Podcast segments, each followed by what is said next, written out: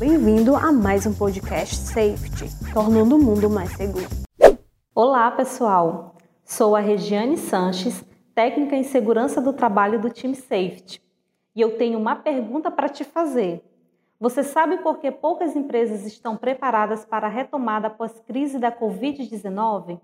Se a sua resposta for não, então continua me ouvindo aí, porque esse é o tema do nosso podcast de hoje. A crise gerada pela pandemia do novo coronavírus afetou âmbitos além da saúde, impactando todas as áreas relacionadas à vida em sociedade. O cenário econômico sofreu forte consequência, sendo um dos mais afetados perante as recomendações de distanciamento social para a proteção da população. Com a suspensão de parte das atividades comerciais e principalmente das aglomerações, empresas focadas para o ramo B2C, que são aquelas vendas feitas para o consumidor final, ou seja, de pessoa para pessoa, foram gravemente prejudicadas. Isso porque, para a maioria desses estabelecimentos, o faturamento diário é essencial para a manutenção do negócio, para o pagamento das despesas, aquisição de produtos, pagamento de impostos e folhas de pagamento. São poucos os empresários que possuem ou conseguem formar reservas financeiras para enfrentar tempos difíceis, sobretudo esta crise sem precedentes. Os profissionais autônomos e pequenas empresas precisavam agora adaptar-se a um novo modelo de vendas, levando até o cliente a sua mercadoria, sem que ele precisasse sair de sua casa. O ramo B2B que são as vendas realizadas de empresa para empresa, ainda que afetado com impacto negativo, conseguiu uma maior flexibilidade para a adaptação, como iniciativas governamentais criadas para minimizar os impactos, como, por exemplo, prorrogação de pagamento de impostos, linhas de crédito especiais, renegociação de dívidas, dentre outras mais. O governo também aprovou a adoção da medida provisória que facilitava para as empresas tomarem medidas para reduzir o custo com empregados, possibilitando a redução proporcional de salários e jornada de trabalho. A corrida empresarial para a sobrevivência iniciava-se. A regra era bem simples: se adaptar ou fechar as portas. Com a pandemia da Covid-19 e a necessidade de isolamento social, os hábitos de consumo mudaram e as empresas precisaram encontrar alternativas para continuar gerando receita durante a crise. Antes da pandemia, os eventos, as reuniões, os encontros informais e visitas às empresas ou lojas físicas eram oportunidades de prospectar clientes e fechar vendas. Hoje isso mudou e as transações, em muitos casos, passaram a ser feitas unicamente à distância, no cenário B2C, onde as vendas acontecem diretamente para o consumidor final, precisou ainda mais de uma estratégia para se manter em funcionamento. A maioria das empresas não resistiu ao impacto na economia. Cerca de 62% dos empreendedores interromperam as atividades, temporariamente ou em definitivo. Quase 80% deles viram seu faturamento cair em média 75%. A perda de receita também gerou dívidas e a maioria dos empresários tentaram controlar os gastos adotando o sistema de corte de quadro, demitindo boa parte dos funcionários. A taxa de desemprego aumentou. 12,7 milhões de pessoas perderam seus empregos entre os meses de março e maio desse ano. Além da suspensão de contratos, houve também a redução da jornada de trabalho que afetava o salário dos trabalhadores.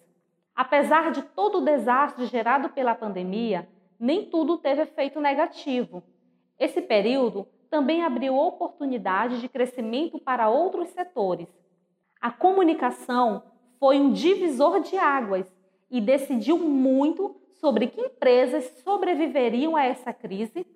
As principais estratégias para este momento tinham como base apoio do marketing digital e estruturação do processo comercial.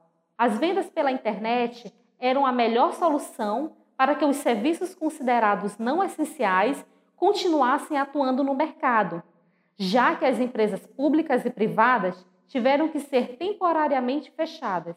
O ponto que se tornou extremamente crucial foi entender e atender às necessidades dos clientes, levando em consideração o cenário.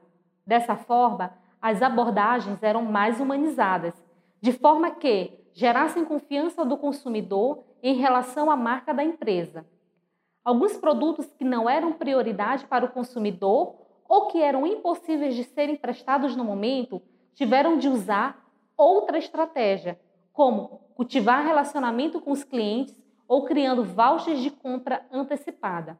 E para as empresas que ignoraram a necessidade de adaptação, que ao contrário de reinventar-se, fecharam suas portas, aguardando que as coisas voltassem ao normal após as atividades comerciais abrirem. Tiveram como consequência o seu fechamento ou a queda drástica de sua receita, pois o normal jamais poderá ser como antes. Durante o período de pandemia, muito se falava sobre a normalidade das coisas após a crise, um sentimento que gerava esperança, mas que hoje sabemos que não é real, já que o normal dos dias atuais ganhou um novo conceito. As transformações causadas com a chegada da Covid-19 são inúmeras e passam pela política, economia, modelos de negócios, relações sociais, cultura, psicologia social e a relação com a cidade e o espaço público, entre outras coisas. A pandemia antecipa mudanças que já estavam em curso, como o trabalho remoto, a educação à distância, a busca por sustentabilidade e a cobrança por parte da sociedade para o maior engajamento social por parte das empresas. Mas em que isso afeta no ponto de vista econômico? O modelo de sociedade, baseado no consumismo e no lucro a qualquer custo, tem gerado diversos questionamentos, onde o desejo é substituído pelo essencial.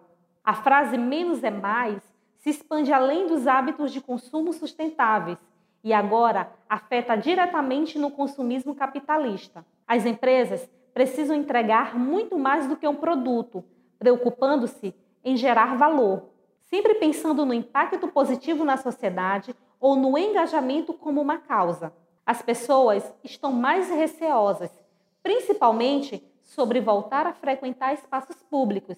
Dessa forma, as empresas devem investir em estratégias para engajar os consumidores de modo profundo, criando locais que tragam a eles a sensação de segurança. Algumas medidas adotadas por necessidade no período de quarentena devem crescer ainda mais como uma alternativa estável, como trabalho em home office vendas pela internet que passam a ser uma opção também para lojas que antes se valiam apenas do local físico, educação à distância, deliveries para os mais diversos produtos no mercado e entre outros mais. A pandemia pegou toda uma sociedade de surpresa, ditou o ritmo de vida das pessoas e mudou obrigatoriamente a forma de atuação no mercado. As empresas que sobreviveram seguem se reconstituindo e com certeza muitas lições foram deixadas de aprendizagem para todos. Mas será que a sua empresa está preparada para retomar as atividades? Após a estipulação do isolamento social como forma de prevenção contra a pandemia da Covid-19, algumas cidades e estados do Brasil já sinalizam para uma flexibilização e retomada gradual das atividades econômicas, incluindo os serviços não essenciais. No entanto, para que o retorno ao trabalho seja realizado de maneira eficaz e segura, as empresas e profissionais precisarão redobrar cuidados, cumprindo regras e orientações rígidas de autoridades sanitárias e criando novos hábitos para lidar com o chamado novo normal. Assim, as empresas e os microempreendedores iniciam um novo e complexo processo. Como planejar a retomada dos negócios em meio à pandemia? Quais protocolos seguir? O Ministério da Saúde publicou no dia 19 de junho a portaria número 1565 no Diário Oficial da União, estabelecendo orientações gerais para o retorno das atividades de forma segura e planejada em todo o país. A portaria deixa claro que a retomada das atividades deve ocorrer de forma segura, gradativa, planejada, monitorada e dinâmica, considerando as especificidades de cada setor e dos territórios, de forma a preservar a saúde e a vida das pessoas. É importante que os setores de atividades elaborem e divulguem protocolos específicos de acordo com os riscos avaliados para o setor. Para os setores econômicos, o Ministério da Saúde recomenda a elaboração de protocolos próprios, considerando o risco de cada atividade, os ambientes, os processos produtivos, as dinâmicas de trabalhadores, consumidores e população em geral. Também devem ser elaborados planos de ação de abertura, que contenham também as formas de recuo se houver necessidade de restrição maior, em função do crescimento dos casos da Covid-19. Se você gostou desse podcast de hoje, deixe seu comentário nas nossas redes sociais. Você também pode deixar as suas sugestões de temas para serem abordados. Fique atento e até a próxima!